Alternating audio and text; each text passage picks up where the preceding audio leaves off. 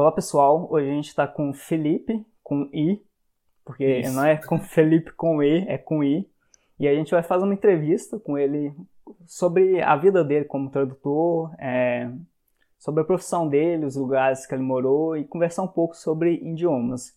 Então agora com você, Felipe, fica à vontade para se apresentar para o pessoal. Olá pessoal, eu sou o Felipe Teixeira, eu sou de Fortaleza e sou tradutor. E como eu tinha falado antes, eu sou péssimo para apresentações, então vou ficar por aqui. Então, pessoal, eu conheci o Felipe uh, lá por volta de 2016, quando eu descobri o Onden, né? O nome disso é Mundo, que é o podcast que ele criou, que fala sobre é, pessoas que se mudaram do Brasil para outros países e basicamente as pessoas contavam experiências dela, dela nessa mudança né, de país. E eu conheci ela em 2016 e agora em 2022 eu tô aqui tendo a honra de entrevistar ele. Ô Felipe, você, eu fiquei, eu li né, lá no seu Instagram que você morou em Portugal e também na Colômbia. E, uhum. Mas para começar eu gostaria de entender como que você aprendeu inglês, qual que é a sua história com idiomas assim. É, eu, eu fiz é, curso mesmo assim, eu fiz muito pouco. Uhum. Eu fiz três semestres de FISC muito tempo atrás, eu tinha uns 15 anos, então foi, sei lá, 99, 2000. Sim. E fiz um, um semestre na, na cultura britânica, que é um curso da atrelado à Universidade Federal do Ceará. Ah, interessante. Inclusive você faz um você faz um teste de nível lá, para entrar no primeiro semestre tem um concurso. Uhum. Aí tem as casas de cultura, tem a britânica, tem a italiana, a francesa, a alemã. Interessante. E aí eu, aí eu tinha saído do física, aí passou uns dois anos, aí eu entrei, mas também fiz só um semestre. É, e depois, eu. Então, assim, no final das contas, eu fiz quatro semestres de, de inglês, mas. Na verdade, nem, eu não foi nem quatro, porque eu repeti, entre aspas, assim, o terceiro. Né? Ah, eu, não, eu, não, eu não fiz o teste de nível para o quarto, eu fiz o teste de nível para o terceiro. Uhum. Então, eu fiz três semestres de, de curso mesmo. Ah, tá. É, mas aí, ao longo do tempo, eu, eu, eu sou estudante de letras, então é, idiomas é algo que me interessa. Uhum. Sou não, né? Fui estudante de letras. Deus me já acabou. é, Passar a fui estudante de letras. Nossa. E então, idiomas, é, não necessariamente idiomas, mas a estrutura da língua é, me interessa muito, sempre me interessou. Sim. E aí eu acabei é, acho que é o meu contato com o inglês, que é das línguas estrangeiras a que a gente é mais bombardeado, né? Sim. Devido à influência dos Estados Unidos, dos filmes, né? Das séries e tal. E da música, principalmente. E aí eu fui aprendendo inglês assim. É, vendo filme, vendo série, fazendo aquelas associações ao longo do tempo. Né? Ah, ah, e, e, também de rever filme, né? Por exemplo, eu lembro que de Volta para o Futuro foi um, um, filme que me ensinou muito inglês, assim, porque de tanto eu rever, eu fui associando as palavras ah, e tal, e aí ler letra de música e tudo mais. Uhum. Mas tudo muito orgânico, eu nunca fiquei parando para escrever nada e tudo, foi, foi tudo muito orgânico. Ah, você foi assimilando, né? Através da é, repetição, foi, né? É, e assim, e não só isso, mas a gente absorve muito, né? Tipo, muito, muitas palavras do, que a gente usa no dia a dia, a gente já não traduz mais, né? Uhum. Então e você nunca acaba... teve. Você nunca parou, digamos assim, tirando a época que você estudava na escola, você nunca parou assim pra estudar mesmo, assim, de anotar e tal. Foi só pela imersão é, mesmo no idioma. É, hum, só nesses cursos mesmo, assim. Uhum. E aí, quando eu fui pra Colômbia, é, aí foi quando eu pus em prática o inglês falado mesmo porque eu, me, eu lidava com muito estrangeiro. Na casa onde eu morava, eu morava. Aí tinha um estadunidense, tinha uma, uma belga, uma alemã. Hum, é, interessante. E, e, aí depois. Aí tinha uma tailandesa também, depois hum, chegou o norueguês. E como eu cheguei, eu não falava espanhol, eu fui aprendendo espanhol lá. Eu falava com os colombianos que me receberam em inglês também, né? Até ir aprendendo e tudo. Ah, então, no lugar então, que você então- morava era como, é, como se fosse uma república, e lá vocês utilizavam o inglês como idioma padrão. Era o idioma comum, é. E na Colômbia, assim, com a população, você foi aprendendo espanhol. É, aí, e assim, o pessoal lá que morava na casa também se interessava de aprender espanhol. Uhum. E aí, e aí quando eu fui para Portugal, que eu, que eu comecei a, vir, a ser tradutor, aí pronto, aí foi quando realmente eu tive um. Até hoje, né? Dez anos depois, eu tô num intensivão de inglês diário, né? Sim, exatamente. Porque, porque é a, é a profissão, então eu acabo pegando muito vocabulário, muita estrutura gramatical. E, por curiosidade, eu sempre pego nos dicionários online com a pronúncia das palavras e tudo. Ah, É, mas é isso. Em, em resumo, meu, meu, eu aprendi inglês de forma bem orgânica. E conta um pouco pro pessoal como o que, que aconteceu para você ir para Portugal, depois para Colômbia, para o pessoal entender como que foi a relação do seu trabalho, né, como tradutor, com esses países. É, na verdade, eu fui para Colômbia antes para Ah, tá. dar aula de português. Eu era professor aqui em, em Fortaleza. Uhum, E aí eu não estava mais afim nem de ser professor de escola, assim. sim. E também não estava afim mais de morar em Fortaleza.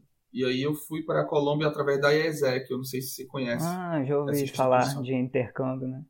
Isso, exatamente. Massa.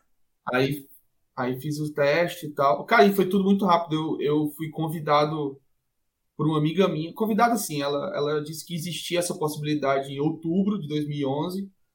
Em janeiro de 2012 eu tava na Colômbia já. Caralho.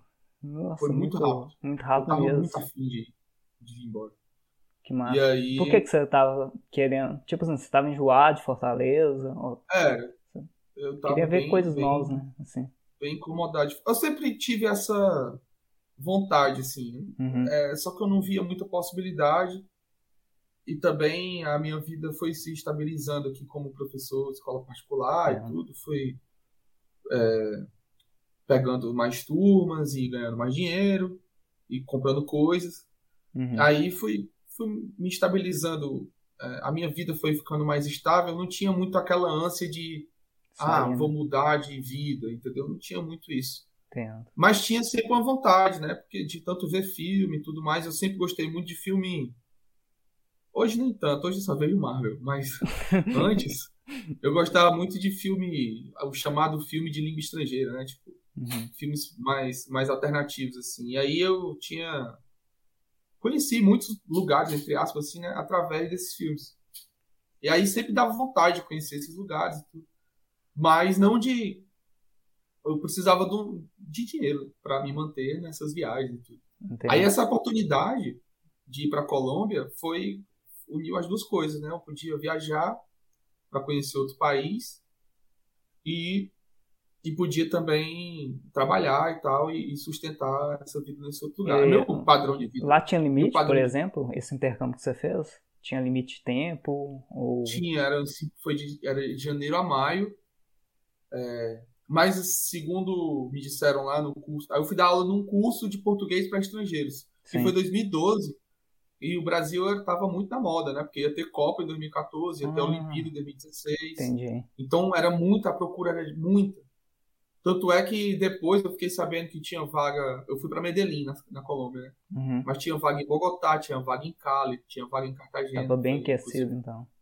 Isso. No, no Peru tinha vaga, na Costa Rica tinha vaga. Caramba. entendeu? interessante. Então, assim, quem quisesse ensinar português Uhum. em 2012, 2013, era só ir para o resto da América Latina que tinha um emprego à vontade. Muito legal. Agora sim, o meu padrão de vida caiu muito porque eu, eu fui ganhar quatro vezes menos lá na Colômbia. Mas o meu, minha qualidade de vida aumentou substancialmente porque eu tinha muito menos preocupação e eu estava muito afim de ir. Uhum. E eu, e Medellín é uma cidade muito acolhedora, assim. O que, o que Não você mais gostou pessoas. lá em Medellín, por exemplo? Que você achava legal de fazer? Que você gostou na cultura? É, uma coisa que eu gostava demais lá era a, a possibilidade de andar a pé na cidade, assim. Uhum. Porque. Por? Porque, ah, primeiro pelo clima, né? Que lá é um clima muito ameno, enquanto que aqui em Fortaleza né, é sempre muito calor. Sim. É, e segundo, e é uma cidade muito arborizada, muito Hum, arborizada legal. mesmo. Depois eu procuro as imagens. E assim, é, em relação a Fortaleza, eu achava Medellín mais segura. né? Por incrível que pareça, assim, né, né, das, das notícias, não das notícias, mas da imagem que a gente tem de Medellín, né? Do, do, cartaz de Medellín e tudo mais, Uhum. mas na época que eu fui, Medellín era uma cidade que eu considerava, pelo menos na minha realidade, era uma cidade segura. Claro que eu não explo- explorei Medellín inteira e Uhum. continue assim, eu não quero também O custo de vida lá era, é isso. Era ok? Era alto, assim? Por exemplo, não, era mais baixo essas que aqui assim. também.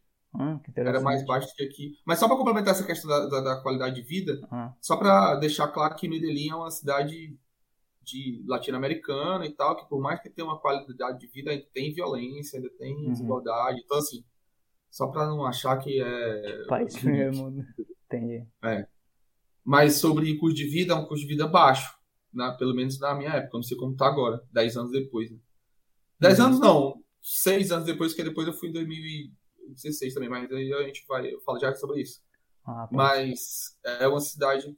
é, A Colômbia é um país que, pelo menos na época, era, tinha um custo de vida baixo. Mas os salários lá também são baixos. Uhum. Então, se eu tivesse ido para ido pra lá ganhando em real, talvez eu tivesse sentido essa vantagem, assim. Mas como eu fui ganhar em peso colombiano, e eu fui ganhar quatro vezes menos do que eu ganhava aqui, então não, essa, esse lance do custo de, vista, de vida eu percebia, porque eu fazia as conversões, mas o meu salário lá era muito baixo.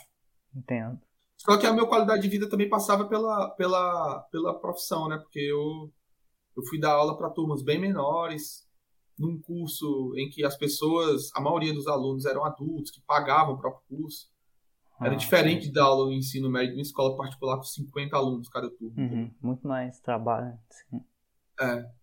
E, aí, o cu- como tu perguntou, eram, foram cinco meses, mas segundo.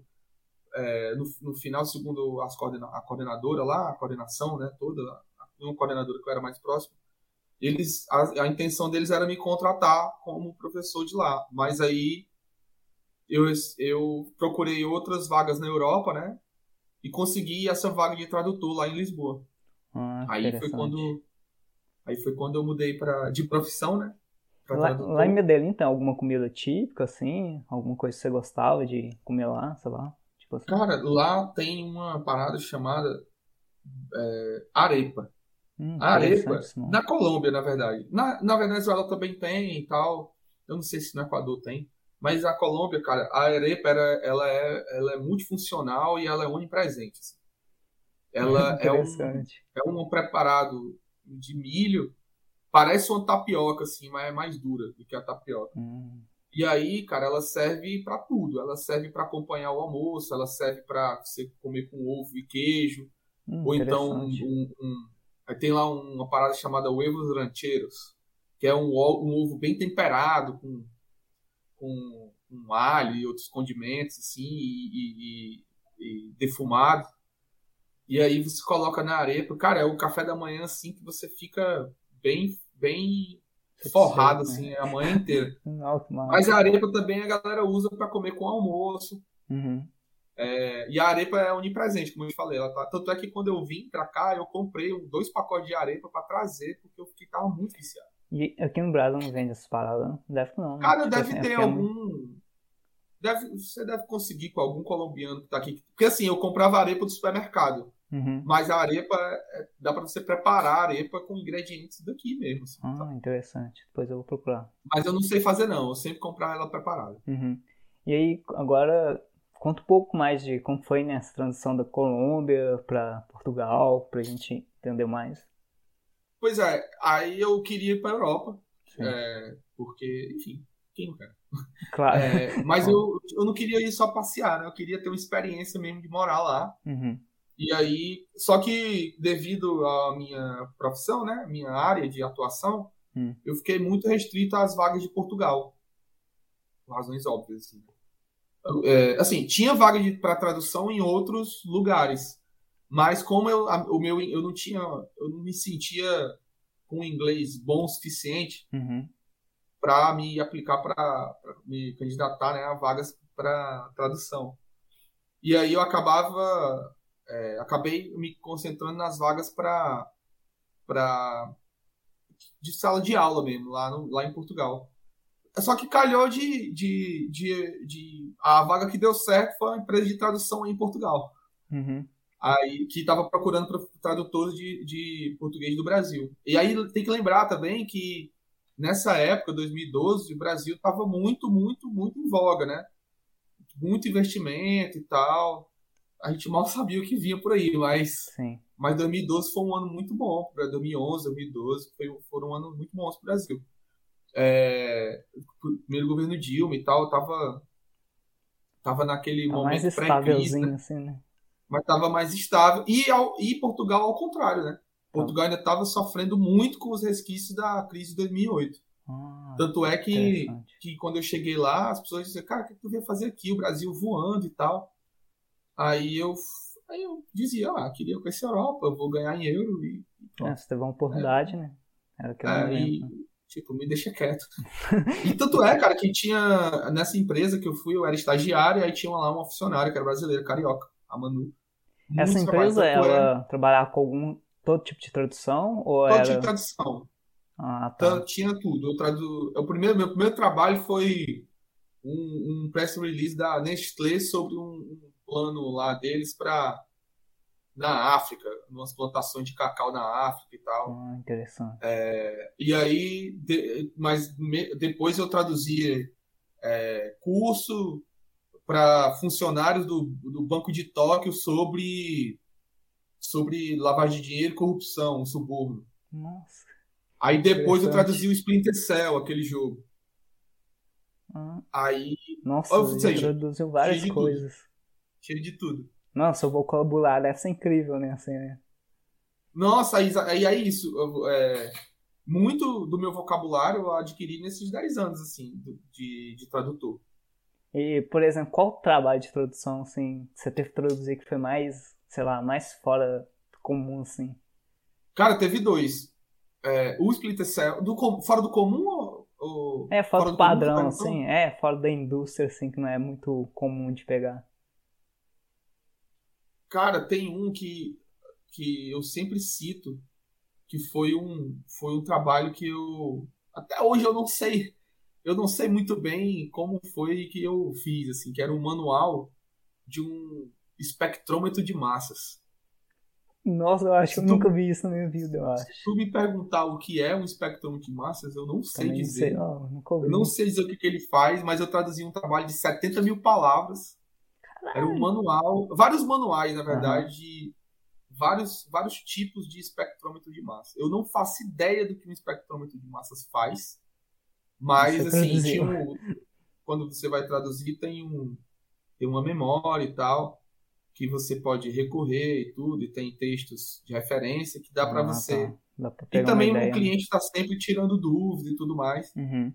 Mas, cara, foi um trabalho assim que eu terminei do mesmo jeito que eu, que eu comecei, assim, em termos de conhecimento do, do que é um espectrômetro de massa. É zero. Não sei Assim, eu o que é o expert? A única diferença é que agora eu sei que existe uma coisa chamada espectrômetro de massa que antes eu não sabia. Mas o que é, se tu colocar um espectrômetro de massas e uma árvore do meu lado, eu, vou Vai achar que é a mesma coisa. São duas árvores. Interessante. E como foi a sua experiência viver lá? Quanto tempo você viveu em Portugal? Como foi a sua experiência lá com os portugueses? Pois é, eu fiquei dessa primeira vez, que eu fui duas vezes pra lá, né? Eu fiquei do- dois anos. Sim. E aí, o primeiro choque que eu senti foi exatamente o calor humano, assim, né? Porque eu sou nordestino, né? Então, assim, aqui as pessoas têm um calor humano já diferente, aqui em Fortaleza, pelo menos. Da... E dos lugares que eu conheço do Nordeste, não conheço o Nordeste inteiro. Mas pelo que se conta, o nordestino é mais caloroso do que o pessoal do Sul, do Sudeste e tal. Uhum. E, quando... e lá em Medellín, era... o pessoal era mais caloroso que aqui. Eu tenho um colega que ele saiu lá da Bahia, do interior da Bahia, e veio morar aqui na minha cidade. Conheci ele num trabalho que eu tive aqui. Ele chama. Pois é. Muito interessante o sotaque, assim. Aí falando, por Isso. exemplo, várias coisas, tipo, porra, entendeu? Só que aqui a gente Aham. entende como se fosse um palavrão, né? E pra você, lá na Bahia, pra ele é super comum, assim, como, como se fosse uma É, aqui coisa eu acho que surpresa, tá no meio sabe? termo. Aham. Eu acho que tá no meio termo. Assim, se tu, se tu puder usar outra palavra, usa, mas coisa porra também não é também uma grande Uhum. catástrofe. É, e aí, lá em Medellín, o pessoal ainda é, tem um, é é muito mais aberto do que aqui, eu considero. Aí eu foi um grande choque para Portugal, porque o pessoal mais fechado, mais. Não era necessariamente rude, mas era mais fechado, não era que nem em Medellín que você pergunta um endereço e a pessoa entra aí que eu vou te deixar. Uhum. Dá até medo às vezes. Sei. E aí.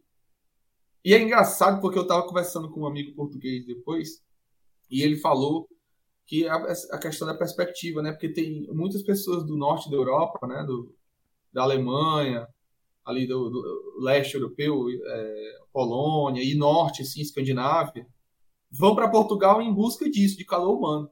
Olha que interessante. Louco, né? Uhum. Se eles forem para Medellín, contraste, eles assim. Podem né? de calor humano. Pois é, aí foi, foi, foi, um, foi um choque assim, de, de cara. E também a questão do idioma. É, porque foi mais foi mais difícil me adaptar ao português de Portugal do que ao espanhol lá de Medellín. Caramba, por quê? Porque eu me, porque eu me confiei muito mais nos cognatos em Portugal do que em Medellín. Medellín eu estava condicionado o tempo todo. Uhum. Com medo dos cognatos. Entendo. Em Portugal eu não tive esse medo. Só que eu deveria ter tido. Interessante, velho. Porque, porque houve situações assim, de, mais tem ou algum menos pra falar pra gente? Sei lá, alguma é, situação é, tem, tem, tem um, tem um, dois exemplos. Te dar dois exemplos, um curto e um longo. Uhum. O curto foi quando eu estava traduzindo o Splinter Cell e aí eu mandei uma mensagem, eu mandei um e-mail para a gerente de projetos que era uma espanhola perguntando se como é que eu podia se eu podia utilizar a linguagem lá dos personagens, né? Gírias, palavrões uhum. e tal. E ela, sim, o mais o mais fluido possível e o mais próximo, né? Sim. De um diálogo real. Eu falei, tá beleza, vamos nessa. Aí a minha chefe estava de férias e aí ela voltou das férias. Aí ela foi dar uma olhada no, no documento lá que eu já tinha traduzido e aí ela veio me perguntar por que eu tinha escrito tanta asneira. tanta asneira. Boa. E aí, na hora, assim, eu, tava, tinha dois uhum. meses de empresa, dois, três meses de empresa. E aí eu, eu nossa, mas como assim, asneira? Aí a, a carioca que tava lá, ela se ligava já. E aí ela assim, calma. calma. Asneira é palavrão, é gíria e tal. Ah, tá. Então, não, então calma, ela não tá dizendo né? que você. Né? E aí, outra que foi, que foi, que foi, eu acho até mais engraçada, mais polêmica, que foi, eu fui visitar uma amiga minha que, que mora numa cidade chamada Covilhã, morava, né? hoje ela mora na, em Praga, na República, casou com, conheceu um tcheco lá em Covilhã e foi morar na República Tcheca. Hum, e aí ela, ela, no Carnaval de 2014, eu fui para lá para passar os três dias com ela. E aí Aí gente, ela, ela, fazia mestrado em moda, porque Covilhã é um polo têxtil antes, né, de Portugal. Hoje não, não é tanto. E aí ela foi estudar um, foi fazer o um mestrado lá, um, estudar uns tecidos e tal. Aí beleza, aí voltei para Lisboa no, no final do, do, feriado. E aí, cara, hum. é, quando eu voltei, é, eu saí com uma amiga minha lá do trabalho, que ela tinha também viajado. A gente foi tomar um café, falar das viagens e tal. E aí ela perguntou, e aí, o que, é que a tua amiga faz? Ela, ela faz mestrado na, na, universidade lá de Covilhã, ela faz mestrado em moda. Aí ela, mas ela trabalha? Não, não trabalha não, mas ela faz uns bicos no, numa boate lá. Ela, o quê? Os pais dela, os pais dela não ajudam e tal? Eu ajudo, cara. Eu mando uma grana lá, mas ela se diverte. Os, os, ela é amiga do dono, os frequentadores lá da boate são os amigos dela da faculdade, mas é só bico. Ela só não, não é nada demais, não. Ela, mas, gente, eu sabia que vocês no Brasil são mais liberais e tal, mas tu fala com a naturalidade. Aí eu dou, calma, o que é que tá. Peraí, tem alguma coisa errada nesse diálogo. Aí eu fui e perguntei o que é que eu tinha dito, né? Assim. Aí ela foi disse que a mulher fazia sexo oral num puteiro. Caralho. Aí que bico era sexo oral e boate era, era, era puteiro, cabaré. e aí eu, não, não. não é bico é um trabalho temporário esporádico, assim, sem vínculo empregatício. E boate é, é hum, casa noturna. Tem, né? Uhum. Ela, pois, quando você for falar isso agora, você diga que ela faz um biscate numa discoteca. Cara, muito interessante isso, né? Como que duas línguas. Cara, eu depreciei, assim, a... acabei com a, com a, com a imagem da menina. Nossa, Porque, eu, cara, se for depois olhar pro, pro diálogo, eu disse, não, mas são os amigos dela, tá tudo bem, ela gosta. sabe? ah, essa foi muito boa. Bem interessante isso. E. Pois é. O que, que você achou? É por isso assim, que eu da... digo que eu, que eu penei mais lá nesse sentido de Lost Translation, na mesma língua do que no outra no língua. espanhol. O que, que você achou da qualidade de vida lá em Portugal? O que, que tinha de Nossa, legal pra excelente. fazer lá? Era excelente. Você morou em qual É, cidade lá, em Portugal? Morei, morei em Lisboa. mesmo. Lisboa mesmo. Morei em Lisboa. Que, cara, só o fato de eu poder ir a pé pro trabalho, pra mim já era grande coisa. Uhum. E, e me locomover na cidade. Eu- aqui em Fortaleza, o transporte público não é legal. Melhor, segundo as pessoas dizem, melhorou e tal. Mas, eu, mas ainda é muita lotação. Os, os ônibus não são todos climatizados, assim, num lugar que você Muito quente. né? você que é muito quente. É, mas assim, tem, houve melhorias. Agora você, você acompanha o, o horário de chegada do ônibus no ponto tal. Tem todas umas melhorias, mas eu acho que ainda está muito aquém. Uhum. Porque lá em Lisboa. Aí assim, é, é, parece viralatismo e tudo. Mas.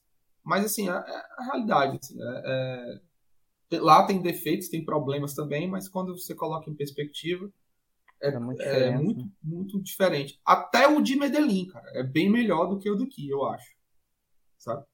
De. Medellín com, com o metrô, com os ônibus de linha exclusiva e tudo mais. É que na minha cidade também é bem ruim, sim. Acho que no Brasil inteiro, assim, um padrão é bem, bem aqui, né, assim, né, de, de qualidade. Pois é, aí, aí assim, não, não, não, eu não tenho nem de jeito nenhum, nem de longe esse espírito de vira-lata. É uma comparação mesmo prática, objetiva Sim. do que de como era a minha vida usando o transporte público aqui em Fortaleza, em Medellín e em Lisboa. Uhum. E assim, Medellín já é bem melhor do que Fortaleza. E Portugal. Lisboa é, é- é Uhum. muito melhor. Agora é interessante essa questão da perspectiva, porque os, o pessoal lá de Lisboa, ele, eles é, reclamavam muito do transporte público e aí comparavam com o transporte público de outros lugares, de Berlim, de Madrid, entendeu? Aham. Dizendo que era melhor. Entendeu? Galera, vocês não fazem ideia do que vocês Que é estão coisa ruim, né? Manda pro Você não Brasil. tem ideia do que é um transporte público realmente ruim. É, porque, Porque lá em Lisboa- o, o ser humano nunca tá satisfeito com o É. padrão que ele já tem, né? É sempre é, esse. tudo, é tudo uma questão de perspectiva mesmo, cara. Uhum. Ó, eu peguei um, um- Eu fui visitar um amigo meu em Stuttgart, e aí é, ele tinha ido trabalhar, ele brasileiro, e a esposa dele alemã. E ele tinha ido trabalhar, e a esposa dele foi me receber lá no- na estação de trem. Uhum. O trem estava programado para chegar às 7h24 da manhã. Às 7h24, ela me telefona. E aí pergunta, cadê você e tal? Eu, não, tô, é a próxima estação, já vou descer. Aqui a estimativa é que eu vou chegar às 7h26. Aí ela, é, realmente a gente não pode mais confiar nesse transporte público Caralho. e tal. Aí a gente se programa e atrasa. Dois minutos, cara. Sabe? Eu, não, tá tranquilo. Fica de boas que Nossa. eu chego. Realmente. Aí, é, sabe? É outra, é outra mentalidade, assim, Uhum. Porque estão né? acostumados e tal. Mas assim, eles estão certos, tem que cobrar mesmo e tal. Tá pagando Hum, imposto é, para ter transporte público de qualidade, tem que cobrar, chegar na hora. E, A gente aqui também, às vezes, se acostumou a ser maltratado mesmo. É, a gente já meio que tá. Acostumou Meu, mesmo, né? Você tá- falou. Lá, teve, lá tinha alguma comida que você gostava bastante? Algum Lá alimento assim? É. Uma comida típica, não sei. Cara, tem um. Portugal tem lá a história de que para cada dia do ano tem uma receita de bacalhau, né? Hum, E, e tem lá um bacalhau chamado bacalhau com natas, que era o meu minha receita de bacalhau favorita. O que seria o natas Que é assim, lá um, é pra eles? um natas é nata, eles chamam nata, na verdade é, é, é um creme, né? Um creme, é Ah, como se fosse tá. um creme branco, Uhum, entendi. só que mais denso assim. Entendo. Cara, é sensacional. Aí é bacalhau, aí tem uma batata, tem cebola e é tudo ligado por esse creme. É muito gostoso, cara. Recomendo, peça um bacalhau com natas. Depois eu vou procurar, pode ter certeza. E uma dica, e uma dica para quando você for pedir pastel de Belém, não peça pastel de Belém. Peça pastel de, peça pastel de natas. Porque pastel de Belém é uma marca registrada da pastelaria Belém. Ah, Então, o que a gente conhece como pastel de Não é um Belém pastel aqui, em si. Não, é porque é aquele pastelzinho, Uhum. aquele pastel que parece uma empada, Sim. com a, com a nata dentro, que é o creme, né? O creme branco, doce. E.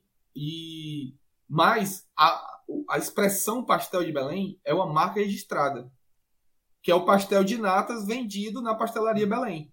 Ah, agora entendi. Só que em qualquer outro lugar você tem que pedir o pastel de Pastel nata. de Eu já cometi essa gafe, que é, pra eles é um crime.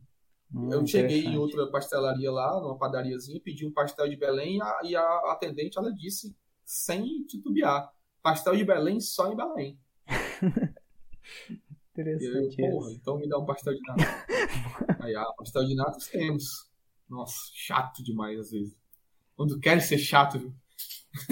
Ele é- Não sei porquê, mas uma vez eu tava lendo o livro lá. Já ouviu falar do Eliezer, do canal Via Infinda?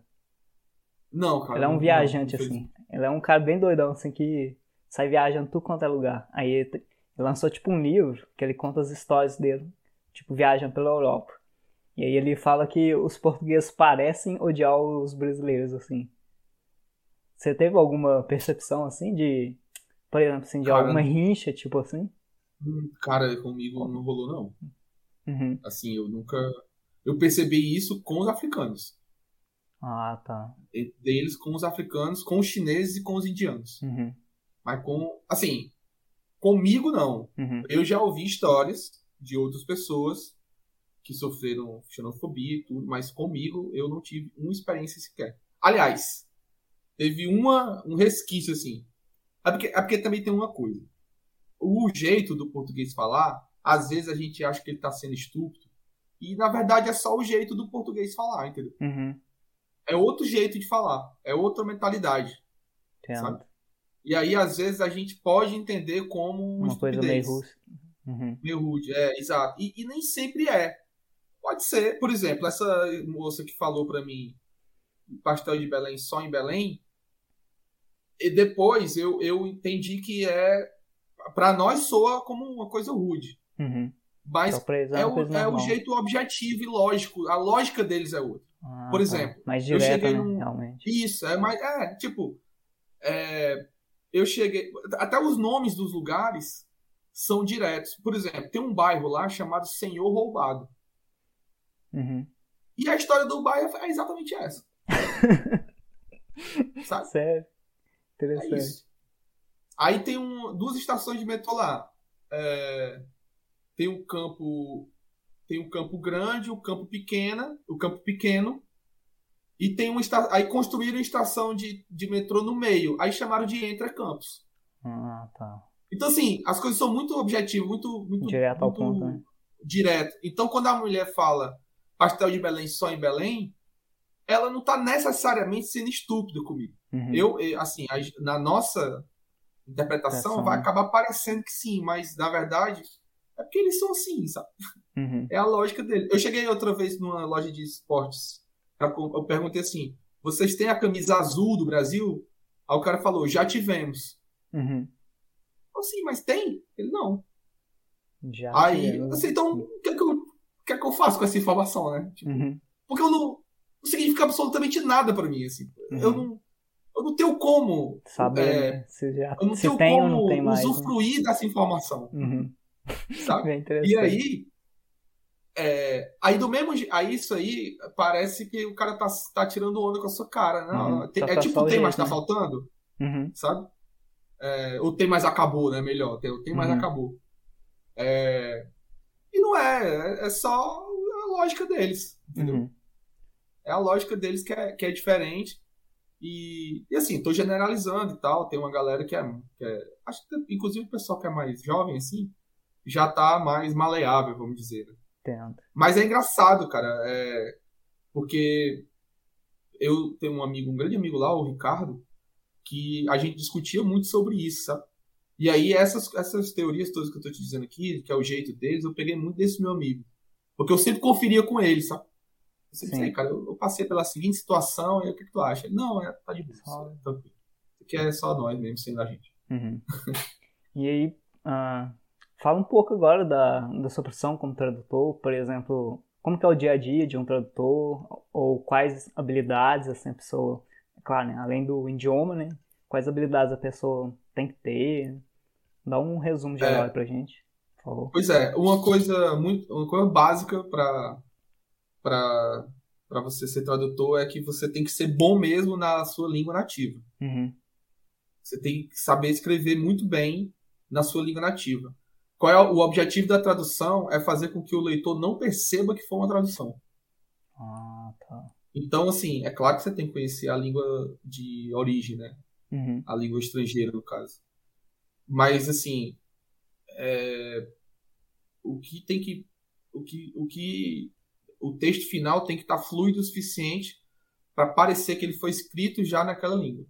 Então, hoje, até hoje, eu, eu recorro a mil dicionários de inglês, inglês-português, ou de inglês-inglês, né, quando eu não encontro significado em português. É, dicionário de gírias, né, o, Urban Dictionary, né, que é ah, muito sim, útil. eu uso ele, muito bom. Pois é. Exato. O Splinter Cell, praticamente, eu só usei ele, porque é só gíria, né, ah, praticamente. Inclusive gíria de hacker e tal gíria militar. Nunca ouvi falar desse é... jogo, depois eu vou olhar. Qual? Esse, esse que você traduziu, Splinter, o Splinter Cell. É, o que uhum. eu traduzi foi o Blacklist. Ah, o Blacklist. É. Era tipo um de guerra assim mesmo, esse jogo? É de. É de. É meio que de estratégia. É, não, é de, não é de estratégia, é de primeira pessoa, né? Uhum. Mas. Mas. É, tem a historinha lá. Porque, cara, esse, eu, eu parei no Mario, sabe? Então eu não consigo muito usar os termos. Eu não usar os termos, mas assim, é a primeira pessoa. Uhum. Você, e aí tem um, você tem que tem as missões para você fazer. Ah, então tem a, a, narrativa lá e você vai conduzindo a narrativa com o personagem que você escolheu. Uhum. É, eu não sei se você pode escolher os personagens, se você é sempre o mesmo, enfim, mas é isso, é basicamente é. isso. E aí tem muito diálogo, né? É, e aí, mas só assim, tipo, traduzir os diálogos, mas traduzir também os menus, traduzir tudo. Ah, bacana. É, e aí, é, eu tava falando de quê? Perguntou sobre, ah, sobre o, o dia a dia, a, né? Tipo, a profissão. Pois é, aí o, o interessante é você ser muito fluente mesmo na sua língua nativa, ao ponto de você não fazer com que as pessoas que estão lendo percebam que é uma tradução. E isso varia, porque, por exemplo, num texto como esse, de um jogo de videogame, a fluidez é diferente de um manual de um software. Uhum. Né? Porque você vai usar muita elipse, enquanto que no manual de software, não, você vai ser o mais for dummies possível, né? Assim, você vai repetir palavras, repetir expressões, para não deixar dúvida de que é. A, a, porque é uma instrução, né? Sim. Enquanto que num, num diálogo, tem muito, é, muito silêncio, né? Muito, muita ironia e tal. É uhum. o contrário. Ah, tá. Então você tem que virar a chavezinha do que você está traduzindo, tá traduzindo de uma hora para outra, às vezes. E... Por exemplo, quando é tradução de marketing, você não pode ser muito travadão, você pode ter, ter uma. Tanto é que eles chamam nem de tradução, eles chamam de transcriação quando é tradução de marketing. Porque você está traduzindo, mas você está tá mais criando aquele texto do que é mais um copywriting do que. É, é, mais um copywriting do que necessariamente um, uma tradução. Hum, é como se a tradução fosse só um norte. Uhum. É, mas assim, aí, por exemplo, tem já, eu já recebi tradução de equipamento médico uhum. que eu tenho que, eu tenho que assinar um termo de responsabilidade de que a tradução foi revisada e está precisa e tal, porque se lá no futuro alguém usar, ler aquele manual e alguém se ferir ou morrer por causa de instrução errada, vão atrás, vão atrás de mim, entendeu? Caramba! Tem isso. Assim, já assinei alguns termos de compromisso, eu fico tô só esperando. Alguém isso aí foi para tipo equipamento médico ou para remédio? equipamento médico. Era um manual, era um manual de, de aparelho de eletrocardiograma. Ah, nossa. Mas teve outros também, esse é que eu lembro. É, sim, mas o dia a dia, cara, assim, tem dois tipos, né? Quando eu trabalhava lá na empresa, era bem fluido, assim, não tinha horário para entrar nem para sair, você só tinha que entregar o trabalho feito. E, é, e por quando... exemplo, assim, hum. quando você pega um trabalho para fazer, você tem um, uma, uma data para entregar, e aí como eles delimitam o tempo assim que você consegue criar esse trabalho? É, isso. Aí, assim, eu, como sou louco do Excel, uhum. eu tenho bem uns três Excels aqui para eu fazer essa estimativa de quanto tempo eu vou levar para fazer cada trabalho. Porque depende do, do tipo de trabalho, né? se é revisão, se é tradução, se é pós-edição, que a pós-edição é quando vem traduzido da Machine Translation, né? Uhum. E eu vou e, e é, eu, eu né? conserto o que a Machine Translation fez, entendeu? Uhum. E aí Esse tem um trabalho de só que é só revisão. por exemplo, igual quando o YouTube... Aham. Isso, pronto. YouTube. E tá cada vez melhor, assim. Eu tô, É, eu tá reparei vez do português, tá muito boa. Tô Tá muito bom. esses- esse tempo atrás. Tá muito bom. Eu sempre dizia que o meu emprego estava garantido enquanto enquanto a Machine Translation não conseguisse traduzir o, subju- o subjuntivo. Uhum. né? Tipo, se eu fosse, que eu seja e tal. Isso aí a Machine Translation nunca soube fazer. Mesmo com todas as evoluções. Uhum. Aí hoje eu peguei um subjuntivo bem traduzido pela Machine Translation fiquei preocupadíssimo. Abriu o Mas- então, né? É, cara, porque estão muito inteligentes. assim.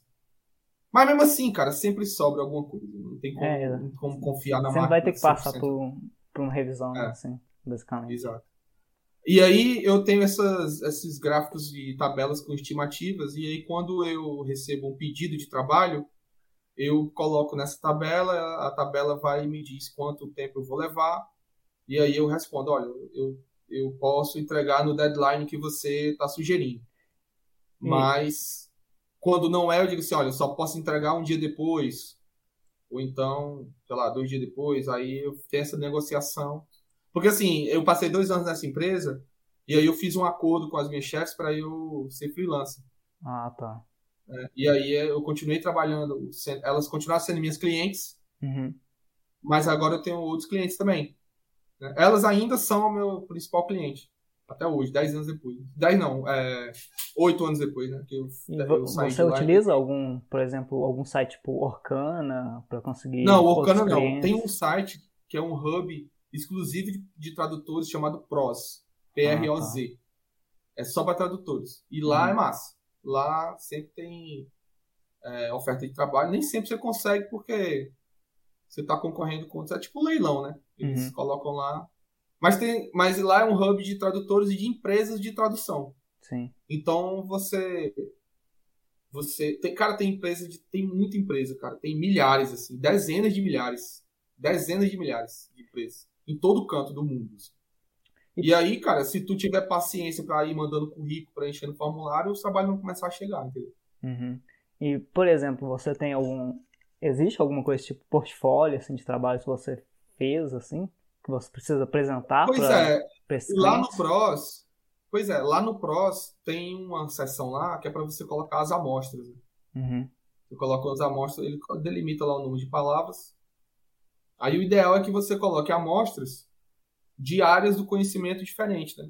Aí eu coloquei essa do espectrômetro de massa, eu te falei. Que é bem diferente. Colo- coloquei um trecho do, daquele livro Mulherzinhas, né? Que eu traduzi em 2019. Ah, eu vi lá que você, no post que você Foi, postou lá no Instagram. É, Aí coloquei outras coisas de, de criptomoeda, que tem tá tendo muito trabalho de cri- criptomoeda agora. Ah, me explica um É. pouco mais, por favor.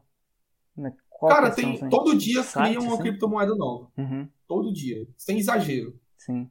Todo dia tem um press release de uma moeda, uma criptomoeda nova. Uhum, E aí, no final das contas, é tudo igual ao Bitcoin. Não tem muita diferença. E aí, aí pronto, é isso. É, é- é dizendo quanto.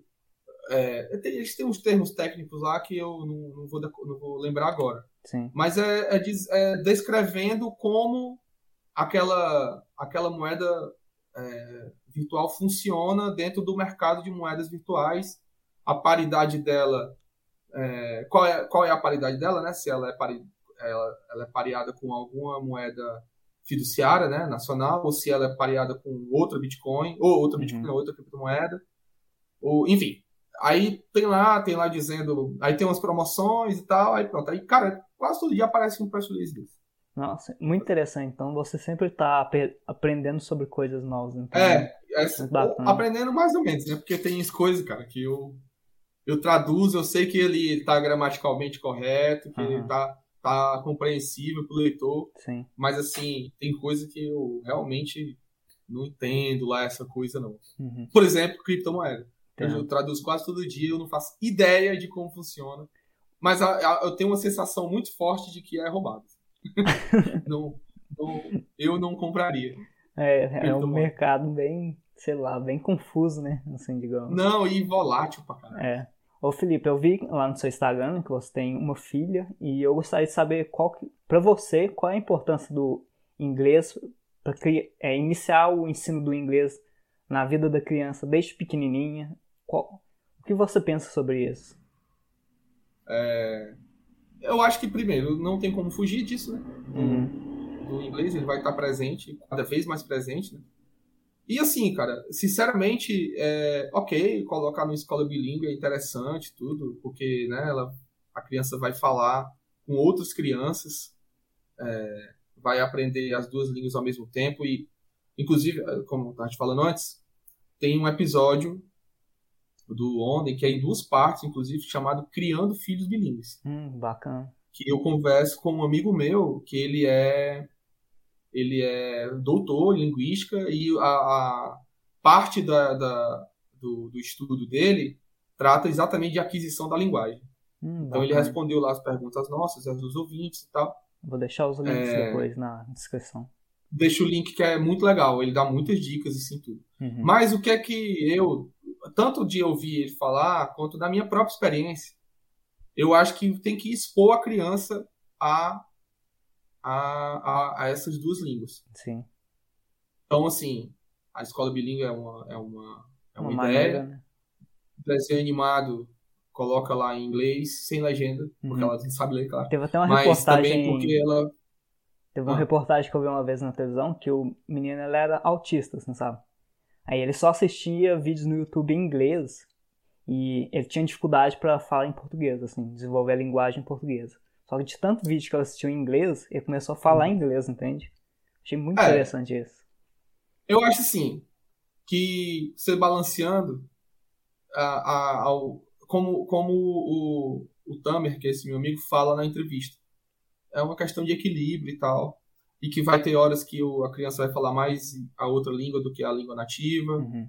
e vice-versa. Mas assim, ela tendo contato desde cedo, até porque o aparelho fonador é um músculo, é composto de músculos como qualquer outra parte do corpo. Então, a- às vezes, quando a gente aprende o idioma muito é, na adolescência ou né, na- na- já mais adulto, a gente não consegue reproduzir certos sons Sim, exatamente. Porque exatamente a gente está com a nossa musculatura já acostumada a produzir outros tipos de sons. Uhum. Eu Entendeu? Quando tu escuta. Tanto é que quando tu escuta um, um espanhol falando português, você vai perceber que ele não consegue pronunciar o Z, o V, Hum, o E aberto, o O aberto, porque não, ele não tem essas, essa, esses sons lá na língua dele. Hum, Entendeu? Ou tem em, em- em poucas. É, é, Palavras, não é tão usual e Sim. tal. E aí. é, e, e ao contrário da gente, né? É muito mais fácil pra gente aprender espanhol, por exemplo, porque a gente tem, a gente abarca aqueles sons todos. Uhum. Ah, às vezes a gente tem que esquecer um pouco dos nossos, por exemplo, dos sons nasais e tal, das vogais nasais. Então, eu acho que é, quanto mais exposto, é, quanto mais exposta a criança estiver a- a- aos idiomas, melhor, porque ela vai ao longo do tempo sabendo onde colocar cada um, entendeu? Uhum. Quando usar cada um. Tem uma entre- outra entrevista do ontem, que é o episódio 17, eu me lembro, que é uma, uma senhora que eu entrevistei que mora no Líbano. Ah, E ela lá, a filha dela, as filhas dela, não sei, ela- elas eram educadas com falando português, que era a, a língua dela, Uhum. o árabe, que é a língua lá do pai dela, né? Ah, O francês, que é uma língua falada lá no Líbano, o inglês, porque era a escola, e tinha uma língua de que era, era lega- legal que ela falou que era uma língua opcional. Aí a- elas escolheram o alemão. Uhum. Aí a, a criança cresceu falando cinco línguas. Caramba, vou ter que Entendeu? escutar esse podcast. árabe, árabe, francês, é, português, inglês e alemão. Que É diversidade. o episódio 17. Não, vou, lá. pela edição, porque fui, era eu que editava, então ele tava ruim. Foi bem no começo, hein, né? De- deixa eu só encerrar essa história do dia a dia do tradutor. Ah, tá, Eu, eu meio que não, não fechei direito. Uhum. Mas só para resumir, eu trabalhei dois anos nessa empresa, lá em Portugal. E aí eu decidi virar freelancer. Continuei com essa empresa como minha cliente e aí tem um, outros clientes que são de menor é, compõem o meu orçamento é, é, uma outra parte do meu orçamento. Uhum. Né? A maior parte é a. Eu não chego a dizer que esses são de uma pequena parte, mas eles só compõem. Uhum. O grosso mesmo do meu orçamento é essa empresa lá de Portugal. E aí, é, quando foi em 2015, no começo de 2015, eu pedi para mudar o meu contrato para prestação de serviço. E aí eu, eu, minha decisão, minha vontade era dar a volta ao mundo, porque eu podia trabalhar de qualquer lugar e eu queria dar, tipo, ir para um lugar, trabalhar lá, passar três meses, ir para outro lugar, passar três meses e tal. E aí eu estava pesquisando, inclusive fiz uma série no ontem sobre nômades digitais, né? Eu aproveitei as entrevistas até para pegar umas dicas e tudo. Ah, e aí, só que, que aí cheguei, eu conheci... Não cheguei Hã? a escutar esses episódios, não. Depois eu Pois é, no comecinho de 2000 e... no comecinho de 2015, ah, essa série. tá, foi antes de eu descobrir e, vocês. E aí, é, aí eu, eu conheci a, a, quem viria a ser a minha esposa, aí a gente decidiu ir morar em Medellín. A gente combinou, eu falei que eu tinha morado lá, tinha sido uhum. ótimo. E aí eu desisti da volta ao mundo, aí fui para Medellín com ela, aí a gente ficou lá dois anos, lá em Medellín. Ah, então você morou duas vezes em Medellín? Foi, morei duas vezes em Medellín. Ah, aí, de, isso, aí isso tudo e aí, aí aquela questão do custo de vida que eu te falei era ótimo lá em Medellín, porque o, o, o custo de vida lá era muito baixo e eu estava ganhando em euro, né? Porque eu estava trabalhando para essa empresa de Portugal. Ah, agora faz e aí era ótimo, porque, porque aí eu ah, sobrava muito dinheiro. Uhum. Porque, porque eu, tinha, eu morava num bairro muito legal e tal.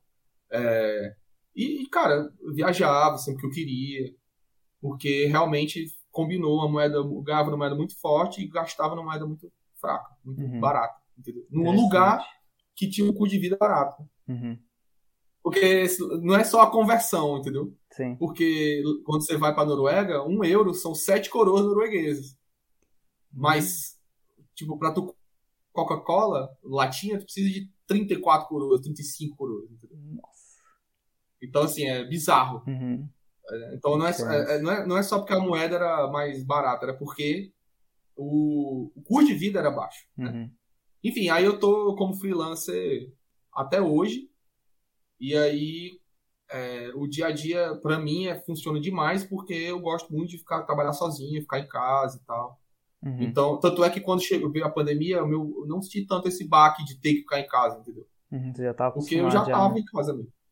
Interessante. Entendeu? Só o, o, a vida social que diminuiu e tudo, mas assim, o dia a dia mesmo, o grosso do dia a dia não, não mudou muito, assim, porque eu continuei fazendo a mesma coisa. Uhum. Então, só mudou você porque só, começou. Você não tem um lugar Hã? fixo para tipo, ir trabalhar, você trabalha da onde você quiser, basicamente. É, é exatamente. Hum, Aí é massa por isso, assim, quando eu quero viajar, eu levo o computador, passo uma semana no lugar, eu não preciso ficar. Aí, claro, né? Eu, eu reduzo o volume de trabalho, eu paro eu não aceito todos, porque eu estou viajando, estou de férias. Uhum. Por exemplo, eu tiro duas semanas de férias. Eu fico uma semana só é, sem trabalhar, sem fazer nada, realmente descansando, e a outra semana eu vou voltando aos poucos, entendeu? Entendi. E aí volto para casa, que aí eu engreno de novo. E você usa alguma é... ferramenta específica para tradução? Ou é tipo é, Word, tem... essas coisas? Não, tem. Assim, você pode traduzir no Word. Tem inclusive um aplicativo que é gratuito chamado WordFest que, que é como se fosse uma extensão do Word, que é para traduzir. Uhum. E aí, mas assim, tem, tem outros softwares que são mais utilizados. Uhum. Que é, tem o Studio, que ele é ele é o principal, na verdade. Aí tem o MemoQ, que é que também é bem utilizado. Ah, mas ultimamente o que eu tenho percebido é que as empresas estão optando por por ferramentas online, assim, tipo, eles dão te, lá um, te dão um link um login, uma senha, tu entra lá, a, a, e aí tu não precisa ficar nessa história de mandar e-mail e tal, entendeu? Uhum. Já tu pode traduzir lá mesmo. direto, aí tu. Hã? É, isso faz tudo online mesmo, assim. Né? É, você traduz lá, aí faz o controle de qualidade lá mesmo, aí tem um botãozinho lá, comple, é, job complete, pronto, clica. Aí o cliente recebe a mensagem automática e no, no, aí depois ele só manda a ordem de compra lá para tu é, mandar fazer uma faturazinha e, e, ele, e ele te mandar a grana. Uhum. Fala um Foi pouco sobre o. Onden pro pessoal, como foi a criação, a ideia. Eu tinha. Eu tava em Portugal, era 2013, eu tava na febre do podcast, eu tava escutando demais. Assim, escutando o Jovem Nerd e o Braincast, que era o que tinha. e o Rapadura Cast, se eu não me engano. Era o que, os três que eu escutava, que Uhum. eu tinha interesse de escutar e tal. E aí eu, ah, vou fazer o meu e tal, mas aí eu fiquei. A primeira ideia que qualquer pessoa tem é fazer o quê? Podcast sobre cultura pop, né? Uhum. Aí. Mas aí não rolou, e aí eu tive a ideia de. de que eu tinha conhecido muitos brasileiros lá na Colômbia, e já tinha conhecido outros brasileiros lá em Portugal, brasileiros que não só moravam nesses dois países, eu tinha morado, mas que tinham morado em outros lugares. Uhum. E aí eu fiz uma lista, aí eu deu 44 países. Ah, 44 pessoas que tinham morado em 44 países diferentes. assim, Sim. né? Fora as pessoas que tinham morado já em países que eu já poderia repetir. E aí eu comecei, aí eu não, vou, aí eu tive, aí a minha ideia foi, não, vou entrevistar essas pessoas sobre como é a vida do brasileiro nesses lugares. Sim. E aí pronto, aí a, a ideia básica foi essa. O primeiro entrevistado foi um amigo meu, lá no Afeganistão, morou- né? Tajiquistão. Isso! Eu lembro desse episódio. primeiro foi Tajiquistão. Aham. E aí pronto, aí foram 180 episódios do Nome do Mundo, aí depois teve os spin-offs, né, que eram com- comandados por outras pessoas. Uhum. E aí eu saí do Nome do Mundo no episódio 180, que foi exatamente uma entrevista com a menina que morou no Kirguistão, que era vizinho, né, do, do Caramba! Tajiquistão. Achei que foi uma Foi épico Era um- esse, esse final, então. foi um foi o melhor momento assim, não é Uhum. por 180, um número redondo, Uhum. e aí é tipo meio que terminado mais ou menos no mesmo lugar onde começou. Uhum. Mas aí passou um tempo e uma ouvinte que também tinha sido entrevistada, que é a Erika Jude, assumiu. E aí tá rolando de novo. Só que agora diminuiu a frequência. Aham. Eu fazia semanal, depois passei para quinzenal. Agora e aí mensal, né? ela tá, tá mensal, se eu não me engano. Uhum. Muito bacana. E aí. Aí tá lá, o nome é mundo.com e também tem no Spotify. Vou deixar tem- os links aqui na descrição pro pessoal acessar. Ô Felipe, a gente tá chegando no final, né? Te agradeço muito pela, pelo seu tempo, por estar compartilhando todo o conhecimento, a cu- cultura também dos lugares que você morou. E eu gostaria de perguntar para você se você tem alguma coisa para compartilhar que você aprendeu nos últimos tempos, tipo livro, podcast, sei lá, algum filme ou algum aprendizado pro, pra galera aqui do podcast. Cara, eu queria primeiro agradecer né, o convite. Eu que Muito agradeço. legal falar, Muito foda. falar sobre. Conversar com. Velho, o Onden foi. Eu lembro que eu comecei a escutar em 2015 ou 2016, mais ou menos. Eu descobri Uhum. podcast no SoundCloud. Porque na, na época a galera hospedava os podcasts lá, né? Eu descobri o Guncast, já vou falar do Murilo Gun.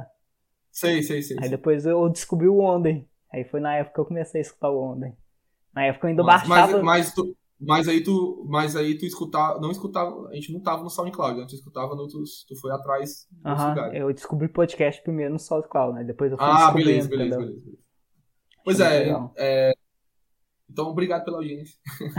É, obrigado pelo convite. Eu, eu sempre gosto de falar do, dessas, dessas histórias, falar do ontem, falar do, da tradução. Agora, sobre dicas, cara, eu queria indicar minha newsletter. Eu escrevo é, com a Jordana Herzog, que é uma amiga Uhum. minha. Ah, O nome da newsletter é Opiniões que Ninguém Pediu. Ah, bom nome. A gente vai. A gente tá no segundo número ainda. Eu vou te mandar o link. Sim.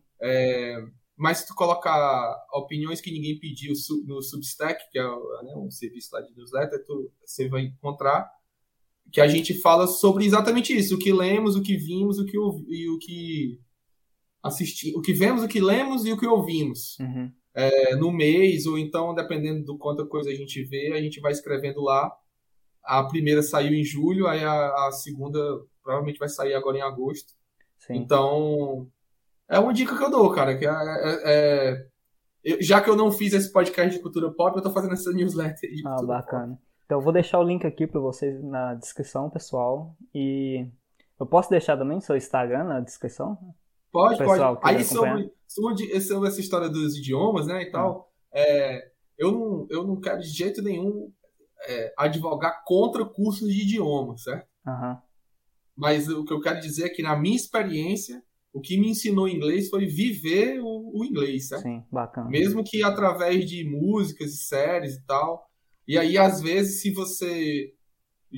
eu acho que se você junta uma grana para pagar seis anos de curso de inglês, três anos, né, três anos e meio de curso de inglês, talvez seja mais interessante você pegar essa grana e, sei lá, viajar para um lugar, uhum, passar três meses, Sim.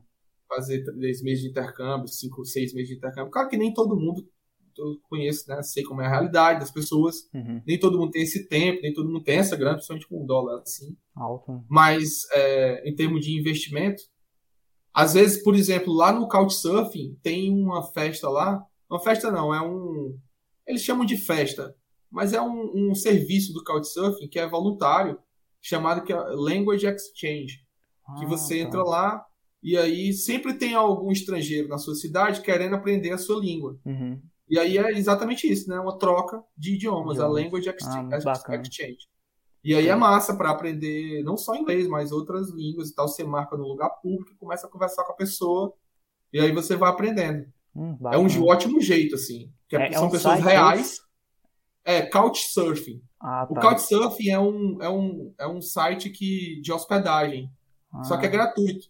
Uhum. Você você se é cadastra como se fosse lá. o Airbnb, né? No caso. Só que de graça. Ah, só que de graça. E uhum. aí você você pode. Eu já me hospedei em vários lugares pelo Couchsurfing. Assim. Uhum.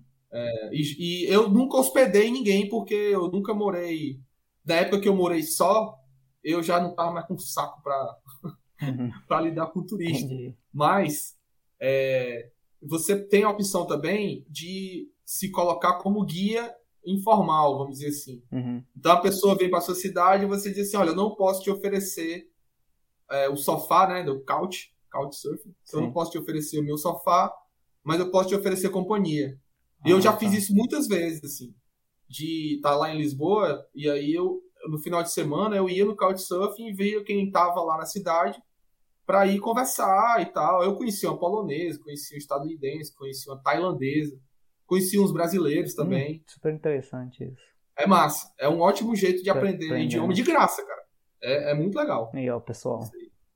Então, eu agradeço muito. Se você tiver mais alguma coisa para acrescentar. Cara, se vontade. tu deixar, eu, tu não desliga nunca aqui. Mas então, é melhor ficar por aqui. Não, beleza, então. Então a gente se vê numa oportunidade futura, quem sabe. E Vamos sim. agradeço muito pelo, pela sua presença e por enriquecer esse podcast um pouco mais. Então, Eu que agradeço, muito obrigado, cara. cara. Precisando, só chamar. Claro, obrigado. Tchau, até mais. Valeu. Tchau, tchau.